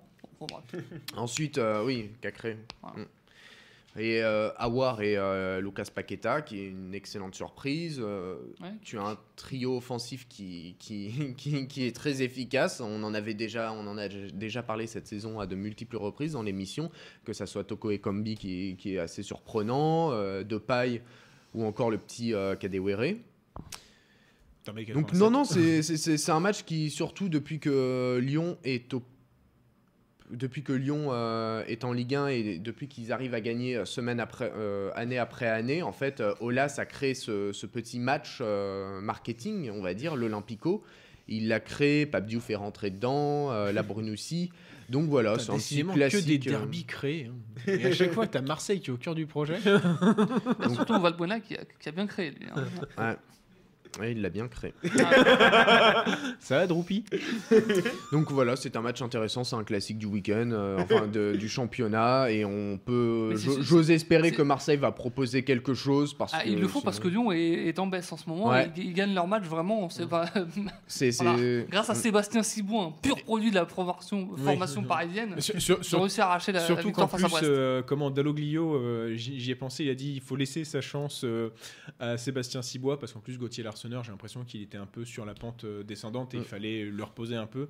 Et après, j'ai vu deux boulettes comme ça, j'ai fait magnifique. Bah, fallait c'est surtout que, comme a dit Pape Gay en conférence de presse aujourd'hui, euh, si on peut priver euh, Lyon du titre euh, de champion, on va pas se Et, priver. et offrir donc, le euh, titre voilà. au PSG, parfait. Bravo. Vous êtes un peu- Bravo, l'OM. Vous êtes un peu comme euh, c'était Bordeaux. euh, Bordeaux qui, qui se Mm. laisse rouler dessus en 99, c'est ça? C'est le PSG qui se laisse rouler dessus Ah oui, par Bordeaux, Bordeaux. pour que l'OM. euh, Mm. Au revoir. Au revoir. De bons souvenirs. Putain, Vous êtes devenus des paillassons. On touche quasiment à la fin de cette émission, mais il reste encore évidemment le quiz où nos chroniqueurs vont s'affronter. C'est parti.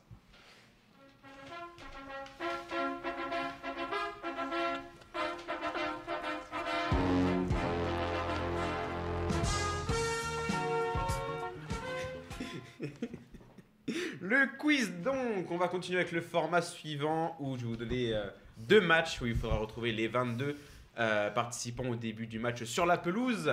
Euh, nous étions en période de Ligue des Champions. Je vais donc, je vais vous donc vous proposer deux matchs de Ligue des Champions. de finale de Ligue des Champions. Oula. Et on commence par un classique de ces dernières années en Ligue des Champions. Ah, l'Atlético. FC Barcelone contre Manchester United, finale de Ligue des Champions de 2009. Ouh là là. Mais on l'a pas déjà fait celui-là? Non, Non. on l'a jamais fait. Manchester United contre le Barça. Ah, 2000, ah 2009. 2009. Je précise bien 2009. Bar- Barcelone, Manchester. d'accord. Freddy, tu commences. Oh, euh, de 2009, euh, allez, je vais dire euh, Cristiano Ronaldo. C'est une bonne réponse à toi, Thomas. Euh, Iniesta. Iniesta, c'est une bonne réponse. Thomas. Van der Sar. Euh, Van der Sar, bonne réponse, évidemment. Victor Valdés. Bonne réponse, Evra. Evra, bonne réponse. Vidic. Vidic, bonne réponse. Euh, 2009, donc il devait y avoir Rooney. Rooney, bonne réponse. Ah, ah, la surprise. bien laissé les petits doutes. Attends, du côté de Barcelone, on a fait qui Iniesta et Valdés. Ça fait pas beaucoup ça. Bah, tu veux... Bah, on va, on va Bah, commencer. Puyol Bah, Puyol, oui. Carles Puyol, effectivement. Euh, David Villa. Et non. Et non, il est pas encore là, Ah, David Villa. Il est encore à Valence, bien sûr. Aurélien est éliminé. À toi, Dreddy. Mais moi j'ai jamais, j'ai rappelé d'abord à Guardiola qui n'a jamais été un grand joueur. Eto. Samuel Eto'o, oui. Ah putain, oui, c'est 2009. Euh, Deco Et non. Mais Ah, bah Deco non. est déjà parti, Ah, monsieur. Je, je dois assurer la victoire. Ah, assurer la ah, euh, Lionel Messi. oui, quand même. L'exploit de ne pas avoir cité Lionel Messi, quand même, dans ce match. Ni Xavi. euh. Dreddy qui remporte, du coup, ce- cette Ouais, première mais manche. J'ai des points d'avance si je cite encore. encore Non. hein. Le deuxième match, là aussi un classique des finales de Ligue des Champions. Euh, L'AC Milan contre Liverpool, le miracle d'Istanbul. Ah ouais. Alors là, s'il n'y a pas 2005. un mec avantagé là, non, euh, Non, non, je Non, quand même, c'est un classique de Ligue des Champions, messieurs. ouais, quand même. On va commencer avec toi, Thomas. Vas-y. De quoi Euh, AS Roma, Juventus. AC Milan, finale de... AC Milan Liverpool, finale de Ligue des Champions 2005, le miracle d'Istanbul. euh, Gérard. C'est une bonne réponse à toi, Aurélien. Tiens, regarde, je vais, je vais me dire un joueur de Liverpool. Jersey Dudek. C'est une bonne réponse, le gardien évidemment, le héros de cette finale. Euh, Inzaghi. Inzaghi, c'est une mauvaise réponse. Il y était pas Il n'y avait pas Pippo Inzaghi. Ah, il y était pas Eh non, il n'y était pas. Mais non. Brady éliminé. Mais non. À toi, Thomas. Cafou Cafou, bonne réponse. Putain, je, je- là, j'ai- un gros doute. Là, t'as vite. Maldini C'est une bonne réponse. Euh, Dida Bonne réponse de Thomas.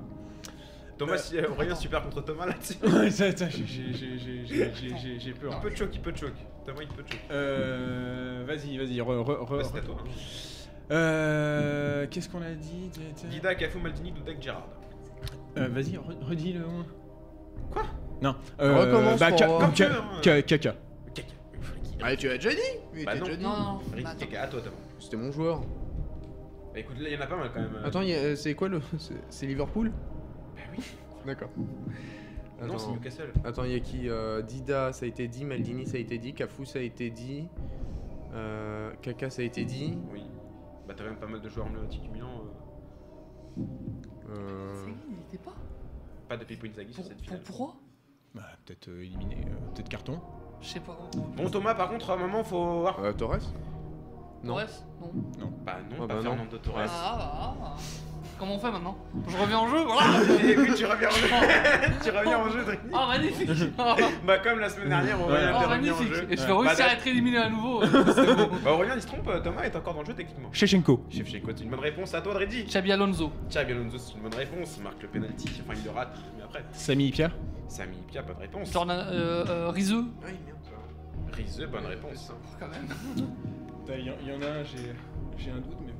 Euh, je vais. euh, L'autre joueur côté Milan quand même. Oui, je sais. Pirlo, on l'a dit. Pirlo, bonne réponse.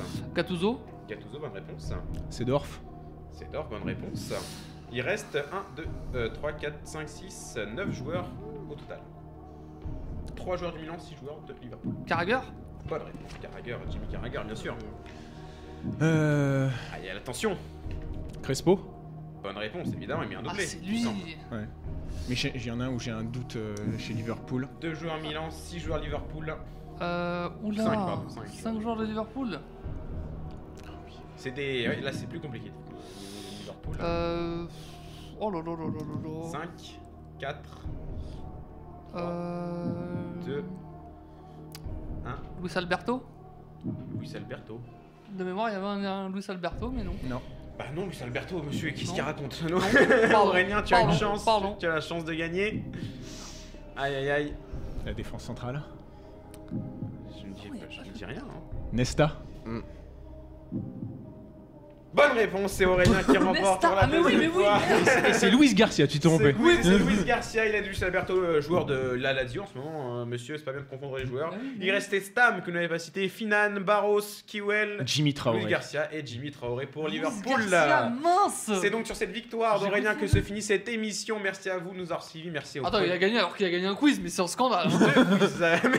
Bah non, hein Oui, c'est vrai. Bah oui, bah comme oui, bah ça fait deux fois qu'il gagne avec qu'un seul quiz, bien joué à lui. donc, en gros, si on l'avait inversé, j'aurais gagné. Exactement. Exactement. Oh, mais quelle arnaque Donc merci les chroniqueurs de m'avoir suivi sur cette émission. Merci, merci à la régie de nous avoir aidés. Alberto, Luis Garcia, c'est pardonnable. En 2004, ça va. Et- C'est- comme Traoré, à ça vous aurait pu être Jimmy, comme ça peut sur être Samy. Et euh, bientôt aussi sur Spotify. On vous retrouve très vite. Bonne journée à vous. Je demande l'impeachment.